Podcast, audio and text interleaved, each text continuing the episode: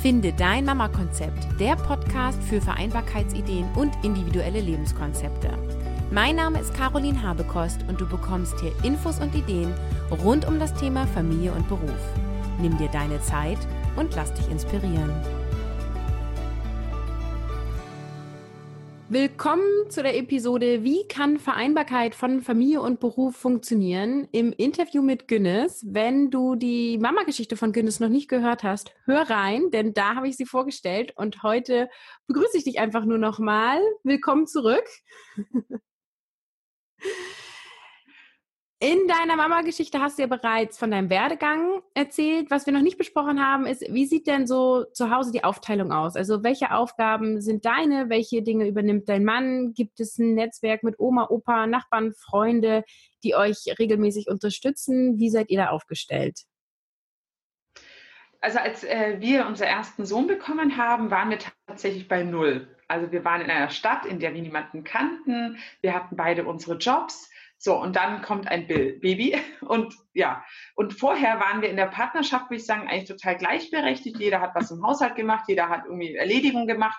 Und dann kriegst du ein Kind und du verfällst unweigerlich, weil die Frau einfach das Körperliche hat, das Biologische, das Hormonelle, ähm, in diese Rolle, dass der Mann dann der Provider ist, der geht arbeiten, nimmt sich vielleicht ein, zwei Monate Elternzeit äh, und die Frau, die ist dann fürs Kind zuständig und dadurch auch für den Haushalt und all die anderen Erledigungen. So dass es passiert, das fällt in dem ersten Jahr noch nicht so auf, weil man da noch so viel Energie hat und man neben dem, dass man auf einmal diese ganzen repetitiven Aufgaben hat, immer noch so sein kann wie vorher. Also abends vielleicht mal weggehen kann oder, oder was eben möglich ist mit Kind. Also noch sehr aktiv. Dann geht man den Job zurück und auf einmal merkt man so, jetzt bin ich im Job zurück, aber jetzt habe ich das Problem, dass ich irgendwie diesen Haushalt immer noch an meiner Backe habe und es irgendwie so in die Beziehung eingezogen ist, dass das ja so ist. Ähm, ja, und dann fand ich, äh, begann bei uns eigentlich das dran arbeiten. Dieses, äh, das macht mich nicht happy, das ist nichts, was ich mein Leben lang machen möchte. Also was können wir tun, damit es anders funktioniert? Und das läuft natürlich nicht ohne Reibereien. Es ist nicht so, dass der Mann dann sofort oder mein Partner gesagt hat, hey, ja klar, kein Problem, ich übernehme das jetzt wieder, sondern äh, okay, worum geht's denn? Man selber ist ja dann oft in Themen drin, wie diese ganzen U-Termine mit den Ärzten oder andere Sachen dass es dann heißt, äh, okay, was heißt denn das für mich? Das heißt, am Anfang ist es manchmal so Befehlsgebung, mach mal bitte den Termin aus, geh da mal bitte hin. Ähm, und dann muss man halt schauen, wie man es schafft, noch darüber hinaus zu gehen und sagen, okay, das ist jetzt deine Verantwortung. Da, da, da kümmere ich mich nicht drum. Und wenn du es vergeigst, vergeigst du es halt. Und dann musst du es lösen, so, ja. Ähm, und mit den drei Kindern, die ja relativ kurz bei uns immer kamen, im Zwei-Jahrestakt, äh, war das ehrlicherweise ein ganz schönes Auf und Ab an Verantwortlichkeiten. Also kaum hatte man das Gefühl, man hat sich was erkämpft. Als Frau, äh, zack, wieder zurück, war wieder stillen und dergleichen. Dann wieder zurück, äh, zack, wieder zurück. Also äh, es war tatsächlich so ein bisschen ähm, äh, schwierig, möchte ich fast sagen. Bei uns hat sich dann relativ schnell herauskristallisiert, gerade auch durch meine Tätigkeit beim Mami-Kreisel, ich bin nicht so der Shopping-Typ. Also ich bin da sehr untypisch für eine Frau, glaube ich. Äh, ich. Ich kaufe mir das, was ich brauche und das war's. Und das heißt aber, dass auch die Kinder, die hätten viel weniger Zeug, wenn nur ich dafür verantwortlich wäre. äh, mein Mann hingegen da wesentlich besser im äh, Ausloten von Angeboten oder Möglichkeiten oder keine Ahnung. Und das heißt, er übernimmt eigentlich komplett diesen Beschaffungsteil. Also die Kinder brauchen Hellen, die Kinder brauchen irgendwas. Okay, er macht. Er guckt bei Mami-Kreisel oder sonst irgendwo und, und besorgt das. Ähm, dann ist es so, wir beide sind ja selbstständig. Das heißt, wir beide können uns das sehr, sehr flexibel auch aufteilen. Ähm, und dadurch ist es häufig so, ich organisiere viel, er setzt es dann um. Ähm, dadurch habe ich meinen Seelenheil, dass ich weiß, es ist dann gemacht, wenn ich es für gut halte und er unterstützt einfach in der, in der Ausführung. Ähm, was ich total wichtig finde, ist tatsächlich, das fällt mir wieder auf, dass wirklich beide Partner sich involvieren und dass man daran immer arbeitet und nicht aufgibt, sondern dass man wirklich, es gibt, finde ich, nie so dieses Gleichgewicht zu sagen, oh, 50-50, ähm, weil manche Sachen fallen einem leicht von der Hand und andere nicht. Und ich finde, das muss man einfach immer wieder kommunizieren, immer wieder dranbleiben. Warum? Weil ich, als ich Tanzlehrerin war, ganz häufig Paare erlebt habe, die irgendwann aufgehört haben, miteinander zu reden. Und 20 Jahre mhm. später war das so, er, sie hatte keinen Respekt mehr vor ihm. Er war nur noch ein Schluck Wasser in der Kurve in der Beziehung. Und ähm, so lebt der Mann oder vegetierte, keine Ahnung, wie man das nennt, vor sich hin. Ähm, als ich das gesehen habe, habe ich immer zu meinem Mann schon gesagt, ich werde dir nie deine Hemden bügeln. Das werde ich nie tun. Warum? Ich hasse bügeln, ich bügel nie Zeug und du musst das bügeln für deinen Job, aber dann machst du es. Und wenn du zu spät zu Terminen kommst, ist es dein Bier.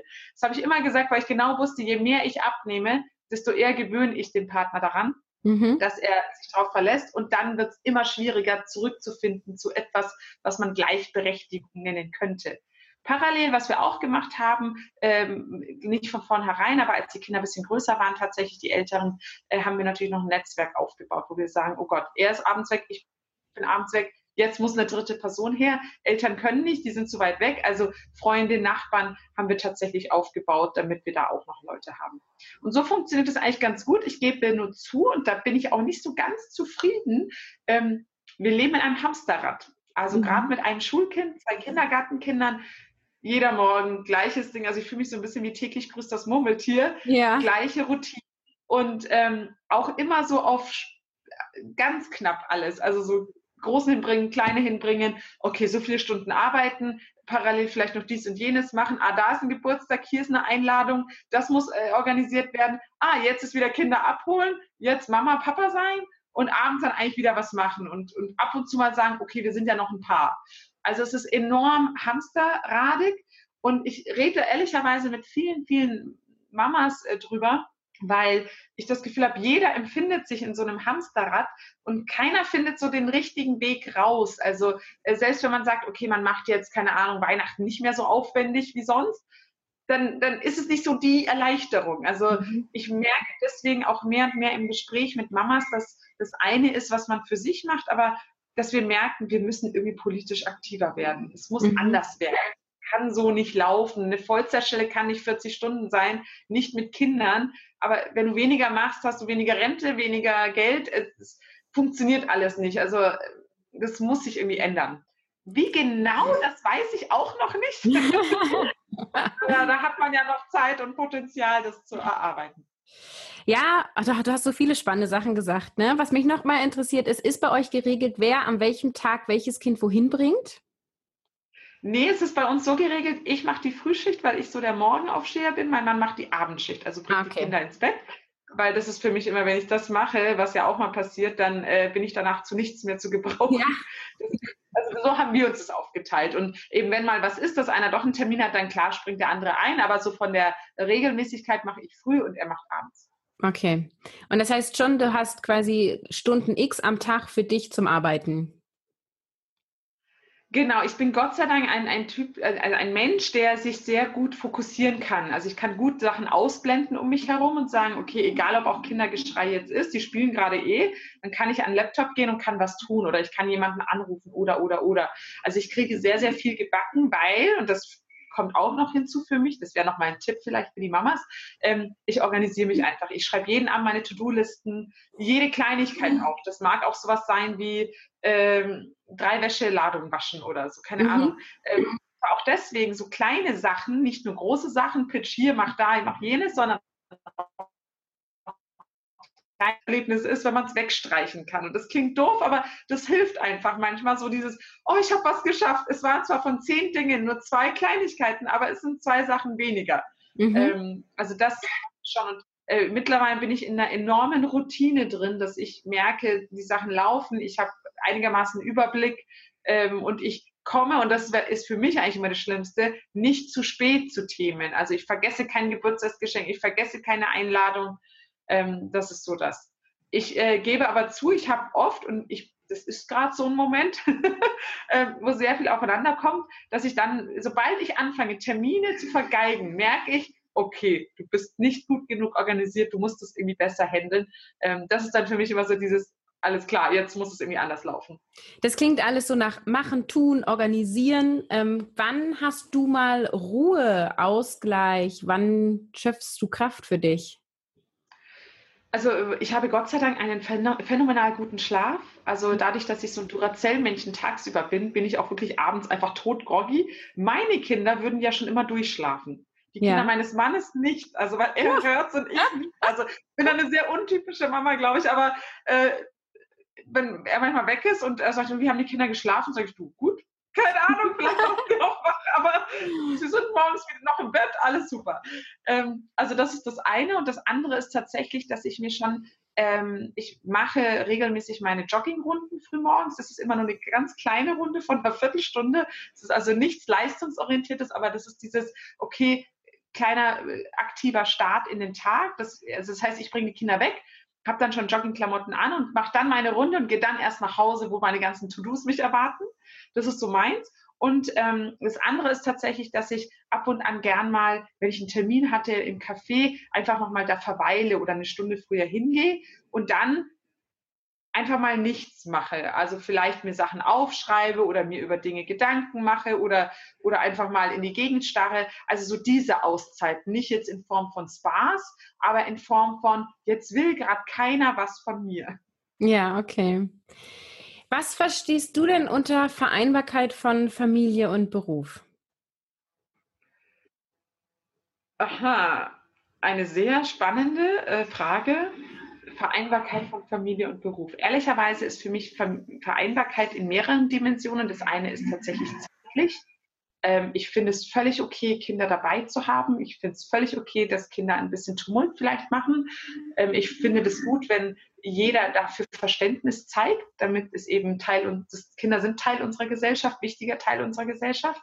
Das heißt, ich nehme sie wirklich, wie gesagt, überall hin mit meine Kinder müssen genauso sich mal an einem Tisch langweilen können, äh, wie die anderen akzeptieren müssen. Da ist jetzt jemand, der zwischendurch mal ein, eine Aufmerksamkeit von der Mama braucht. Das Zweite ist für mich, und das ist viel wichtiger, finde ich, die finanzielle Vereinbarkeit. Ähm, also es muss, finde ich, möglich sein, dass man arbeitet und Kinder hat und Kinder auch mit genießen kann, diese Zeit, gerade wenn sie klein sind, ohne das Gefühl zu haben, ich muss jeden Euro 15 Mal umdrehen und, und kann mir dies nicht leisten und jenes nicht leisten. Ich rede da gar nicht über so ein Luxusleben, sondern eher über dieses, ich sollte mir keine Gedanken machen, ob ich am Wochenende mit ihnen ins Museum gehen kann oder nicht, ob ich mir das leisten kann oder nicht. Ich kenne leider viele Familien, wo das so ist und finde es erschreckend insofern erschreckend, weil diese komplette Zeit, wo die Kinder, das ist es ja, das rennt einem ja weg. Die Arbeit rennt einem nicht weg, das Weggehen rennt einem nicht weg. Aber was einem wegrennt, ist, dass die Kinder größer werden. Dass mhm. sie immer größer werden, klein sein, das rennt weg. Und ähm, es ist schlimm zu sehen, wie viele das nicht genießen können. Andererseits, für mich heißt auch nicht, ähm, also ich bin nicht eine Mama, das bin ich gar nicht gewohnt und ich bin also weder von meiner Familie als auch, wenn ich in die Türkei oder ich war auch viel im Ausland, wenn ich andere Familienstrukturen woanders ansehe, merke ich immer, wie sehr Kinder mitlaufen.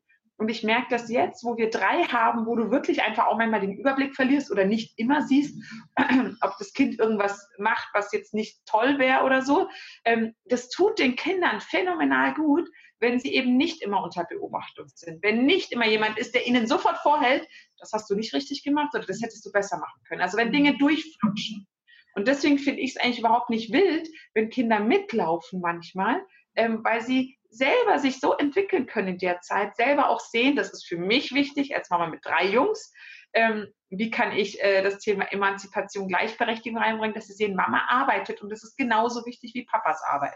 Mhm. Oder Mama hat da, da, das ist wichtig und Mama kann auch nicht immer und das ist gut so, weil äh, Frauen sind da auch frei. Mhm. Also das versuche ich viel in, in Vorbildfunktion zu leben. Ähm, ja, aber deswegen, also Vereinbarkeit, da gehört, finde ich, viel dazu. Und ja, ich finde, Politik muss da stärker werden. Die muss Familien da mehr bieten. Und diese Steuerentlastung, das ist zwar nice to have, aber wo kein Geld ist, kann ich auch wenig entlasten. Also anders äh, funktionieren. Ich bin tatsächlich der Meinung, die Wirtschaft kann da enorm helfen, indem man einfach wirklich New Work-Ansätze Flexibilität reinbringt. Ähm, ich berate viele Unternehmen hinsichtlich äh, Kita-Plätzen von, von, für Arbeitnehmer. Also wie können äh, Firmen sich attraktiver gestalten für ihre normalen, ihre eigenen Angestellten. Ja, in einer Stadt wie München können sie Kita-Plätze anbieten. Ähm, und es ist total wichtig, gerade für so äh, Unternehmen wie, wie Handel, die dann auch mal bis 8 Uhr offen haben. Also wo man sagt, da muss einfach dann auch eine Kita gewährleisten können, dass eine Person bis 8.15 Uhr im Job ist, und dann erst ihr Kind holen kann, aber dann eben auch erst vielleicht um drei Uhr bringt nachmittags. Ne? Also so diese Flexibilität, wir müssen irgendwie alle flexibler werden in unserem Kopf, in unserer Arbeitsweise ähm, und äh, da da bin ich jemand, der sich selber oft als verstaubt empfindet. Gerade wenn ich mit jungen Leuten spreche oder mit ausländischen Personen dann oder Personen aus anderen Ländern, dann merke ich immer, wie, wie verknöchert bei uns schon alles ist, so irgendwie. Und wie das so schwer ist, da was anderes zu machen. Also ich sehe das ja auch so, dass Familie, also Kinder sollten öfter irgendwo mitgenommen werden. Also ich erlebe das schon, wenn im Restaurant meine Kinder wild aufdrehen, dass man böse angeguckt wird, wo ich denke, es ist, liegt nicht in der Natur von Kindern, sich da jetzt anderthalb Stunden hinzusetzen. Es ist in Ordnung, wenn die jetzt hier mal rumlaufen. Warum stört das andere? Ja, also schon bei so kleinen Sachen. Dann ähm, denke ich mir aber auch, wenn wir jetzt so eine Kita haben, wo ich um 15 Uhr mein Kind abholen kann und um 20 Uhr, geht das auf die Kosten der Kinder oder nicht? Also gerade Kinder im Kleinkindalter unter drei, sagt man immer wieder, die brauchen einen gewissen festen Ablauf. Gerade die Kinder, die nicht gut schlafen, äh, brauchen Rituale. Da ist dann halt, wenn ich dann mal von 10 bis 15 Uhr arbeite und mal von 15 bis 20 Uhr, geht das dann nicht auf die Kosten der Kinder? Da sprichst du ein wichtiges Thema an. Äh, was kann ich meinem Kind geben, dass es sich geerdet fühlt oder, oder aufgehoben fühlt? Ähm, das war etwas, wo wir beim Mami-Kreisel immer ganz stark gekämpft haben mit dem Team. Und zwar dieses Mütter, Väter, äh, vor allem Mütter vielleicht, weil sie es bewusster erleben mit der Schwangerschaft, hört auf eure Intuition. Das finde ich total wichtig. Ich merke, je mehr Kopf sich eine Mama macht, desto unruhiger ist ein Kind. Mhm. Also ein was versteht, das ist nun mal unser Lebenswandel, dass meine Mama vielleicht Schicht arbeitet und dadurch mal früh, mal spät. Das heißt auch, dass ich anders wie an wo bin. Ich kenne Kinder, da sind die Eltern gut damit, dass sie zum Beispiel in, in, Hotels arbeiten, wo du ja auch rund um die Uhr arbeiten kannst. Und ähm, wo die Kinder wissen, ich werde heute mal von dem mitgenommen und morgen mal von dem mitgenommen und dann übermorgen von dem gebracht und der nimmt mich dann zum Fußball mit oder so das sind Kinder, die trotzdem sehr geerdet sein können, weil die Eltern gut damit sind. Also dieses, man hat halt, das meine ich auch vorhin mit dieser Flexibilität, man hat im Kopf so eine Art, wie es sein muss. Das ist der Standard, das ist normal. Und dieser Standard, das ist so schwer, jeder, der da raus swoopt, und in meinen Augen sind es 80 Prozent der Leute, die auf diesem Standard machen, aber egal, das ist halt das, was die Medien uns vorlegen, was wir in der Werbung sehen, was uns Bücher vor, vorschreiben. Ähm, fühlt man sich dann schon schlecht. Wie viele Eltern kenne ich, die ein schlechtes Gewissen ihrem Kind gegenüber in einer Tour haben?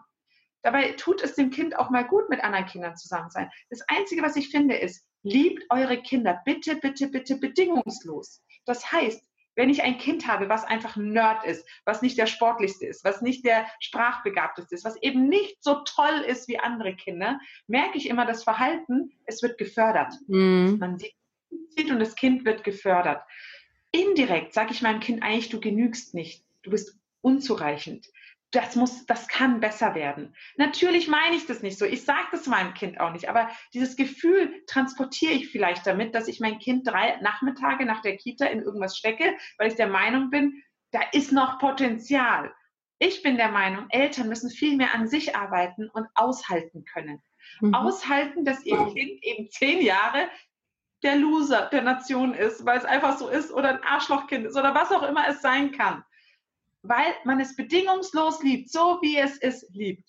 Ähm, und ich glaube, wenn man das macht, dann fühlt sich ein Kind geerdet und fühlt sich aufgehoben, fühlt sich verstanden und fühlt sich auch, zu meinen Eltern kann ich immer hingehen, auch wenn ich ihnen eben sage, dass ich es wieder nicht über den Bock im Sport geschafft habe oder so. Ne? Mhm. Also so das Gefühl. Und dann bin ich eigentlich der Meinung, das andere ob mein Kind jetzt viel fremd, fremd oder anders betreut wird, ob mein Kind irgendwie heute um sieben schläft und morgen um acht, äh, ob mein Kind äh, mal seine Tasche vergisst oder nicht, das sind dann Symptome, die sind Kinkerlitzchen, wenn ich so diese Basis schaffe, dass mein Kind eigentlich weiß, egal wie es läuft, egal wie es durcheinander ist, egal wie selten ich meine Eltern sehe, sie lieben mich bedingungslos. Also ich finde eigentlich, dass wir immer so mehr in die, in die Ursache müssten und weniger in die Symptomatik. Und deswegen ist es eben auch so schade, weil viele Eltern in dieser Basis unsicher sind und dann Kritik äh, kriegen oder auch kritisieren in der Symptomatik und dann versuchen, an der was zu ändern und dann sich eigentlich aufreiben und aufarbeiten und dann eher versuchen, okay, du holst deines Kind früher und dann machen wir voll Qualitätszeit.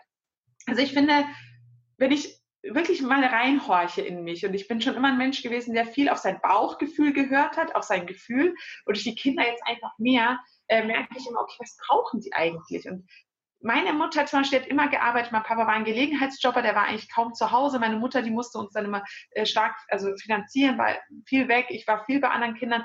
Aber ich wusste irgendwie, meine Mama, die liebt mich einfach, wie ich bin. Punkt. Also das mhm. wusste ich. Und alles andere war eigentlich total zweitrangig.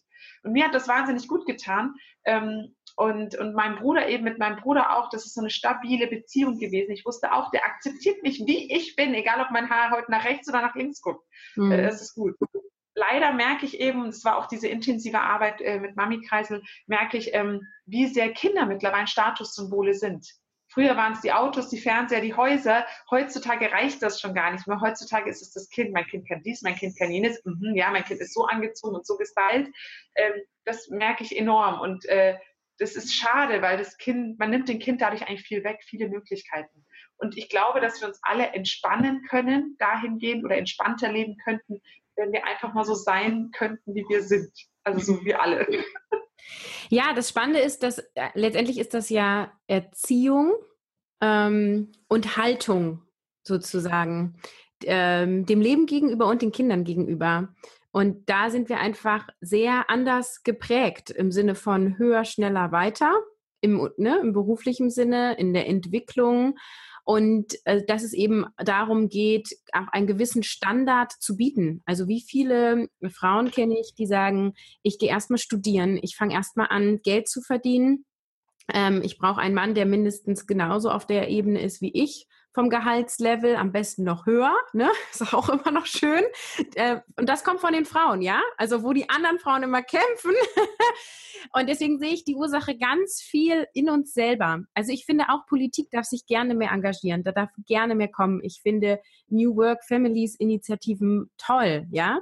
Aber ich glaube, der Grund, dass wir da noch nicht sind, liegt da an an dem, was wir in uns tragen und wie wir damit umgehen und was wir erreichen wollen. Und dass wir eben immer noch so handeln, dass wir versuchen, Defizite, was wir als Defizite ja erstmal auch überhaupt bewerten, versuchen auszumerzen, damit wir alle in eine Norm passen. Und das entspricht nicht dem Menschen, sondern was den Menschen entspricht, ist zu gucken, was hat der Nerd, den du beschrieben hast, für ein Potenzial? Ja, was hat der für ein Potenzial? Irgendwas wird er haben, ja?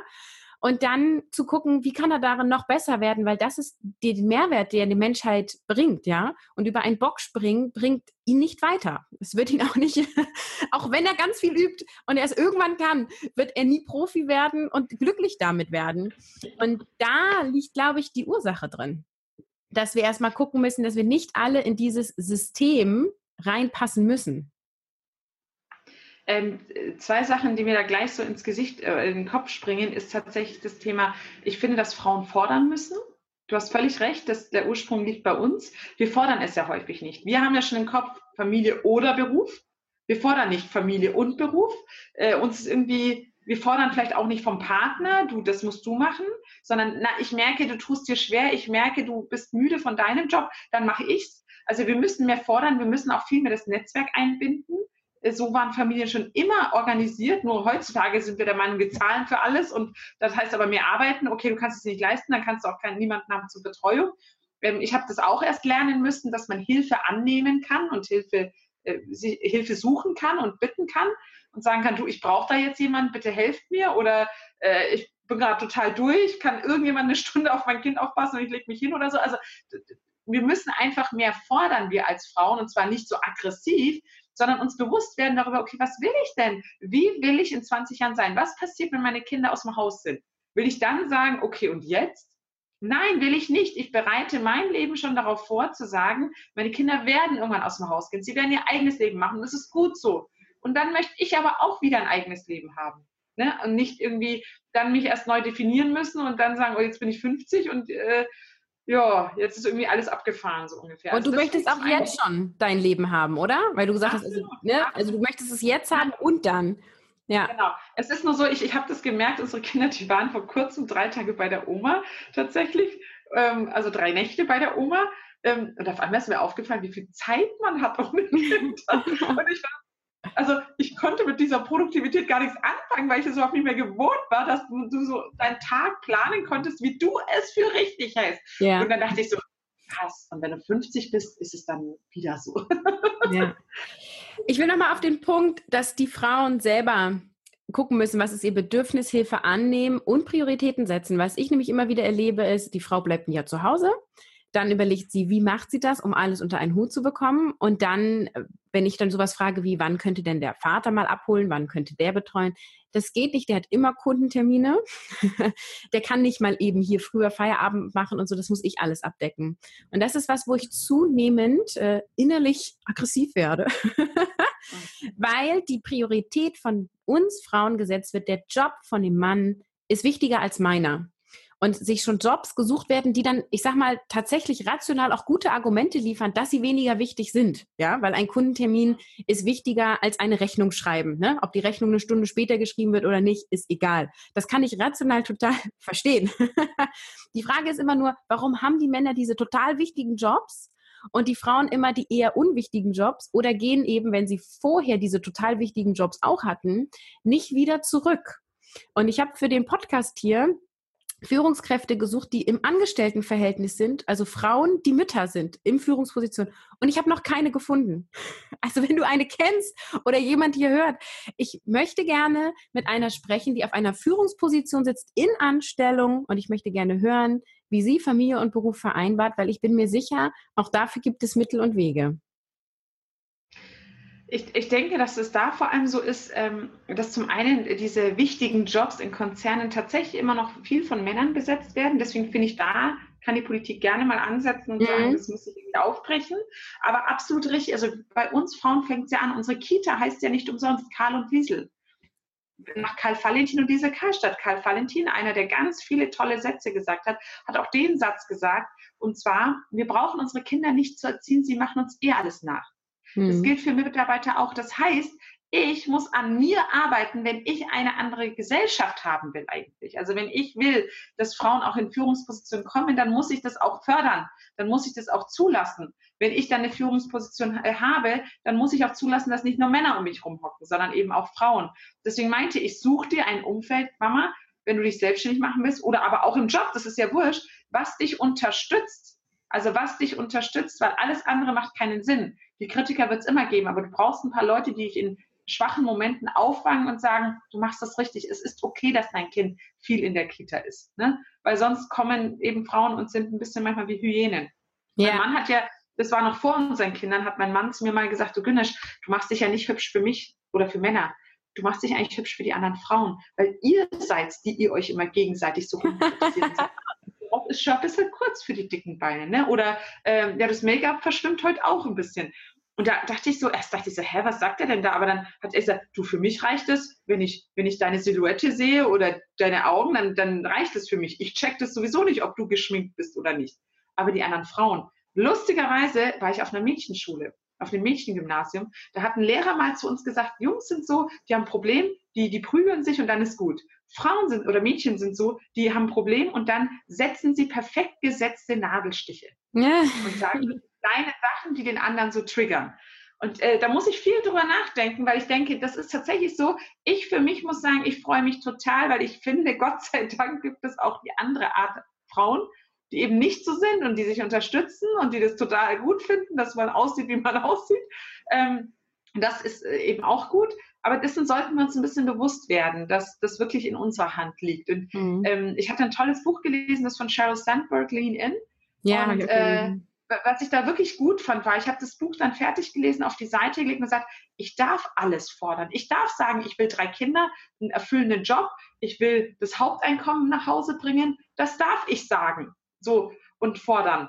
Und äh, das fand ich gut und sie beschreibt es ja wahnsinnig anschaulich, wie Frauen sich eigentlich schon sukzessive selber sabotieren. Ich will schwanger werden, dann nehme ich schon mal die Führungsperson, äh, die Position nicht an. Ich will dies, dann mache ich das schon mal nicht scheiß drauf, mach es. Und wenn dann soweit ist und ein Problem auftaucht, dann löst du das schon zu dem Zeitpunkt. Ja, und es liegt an dir, ob du es lösen kannst. Und es gibt auch Unternehmen, die bereits jetzt schon so weit sind. Das finde ich auch immer so. Das ist, wir sind noch nicht so weit. Die Politik muss mehr machen. Und so, wo ich immer denke, ja, aber meine Kinder sind jetzt klein und ich habe jetzt die Lust zu arbeiten und ich habe Lust voranzukommen und da kann ich nicht auf irgendwas warten. Und es gibt diese Unternehmen, ja, sie sind noch nicht so viel da, aber du wirst sie finden, wenn du sie suchst. Und immer dieser Gedanke von, das kann ich nicht, ne? ich kann nicht drei Kinder haben und selbstständig sein oder so eine Selbstständigkeit, die bringt kein Geld ein. Ne? Der, der Staat will ja alles von mir haben dann. das sind immer so Glaubenssätze, wo wir uns selber beschränken. Und ich finde, du bist ein wunderbares Beispiel. Und damit kommen wir jetzt auch zum Schluss, weil wir sind schon wieder viel zu weit über die Zeit. ähm, das ist ein wunderbares Beispiel. Wer will, der kann. Vielen Dank für all deine Einblicke. Ich werde das Buch ähm, verlinken und wo man dich findet. Du arbeitest ja auch als Speakerin. Ähm, bei YouTube sind auch Sachen von dir. Also wer Lust hat auf mehr Günnis, der findet mehr Günnis im Internet. Möchtest du noch was sagen zum Abschluss?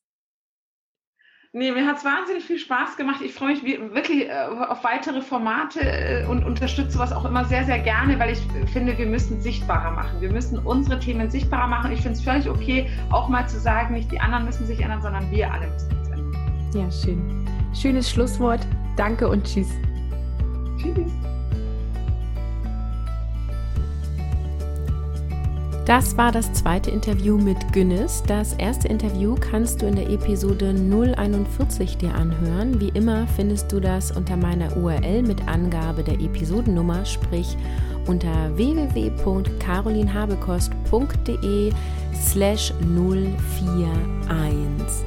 Ich freue mich, dass du ja, so eine fleißige Hörerin bist. Ich sehe, dass die Podcast-Downloads weiterhin steigen und ich freue mich über jede Mama, die ich mehr erreiche. Und deswegen wünsche ich mir heute am Ende dieser Episode, wenn dir diese Episode gefallen hat, beziehungsweise dir mein Podcast gefällt, dann empfehle mich doch weiter Gebet deiner Mama im Umkreis, die Info, dass es diesen Podcast gibt, dass es hier um Vereinbarkeitsideen gibt, um individuelle Lösungskonzepte. Ich zeige dir immer wieder Beispiele auf, wie du als Mama deinen Weg gehen kannst und gebe Gedankenansätze, Hilfestellungen, wie du Familie und Beruf leben kannst oder wie du auch Phasen ausschöpfen kannst, wo du zum Beispiel nur Familie lebst. Denn auch das ist in Ordnung, so wie wir das bei Günnis heute gehört haben.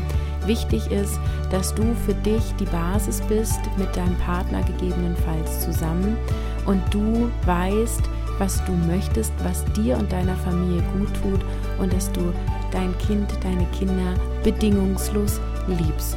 Und dafür wünsche ich dir ja ganz viel Liebe in erster Linie, Kraft und auch Durchhaltevermögen in Phasen, die dich herausfordern. Ich sage Tschüss, bis zum nächsten Mal und alles Liebe, deine Caroline.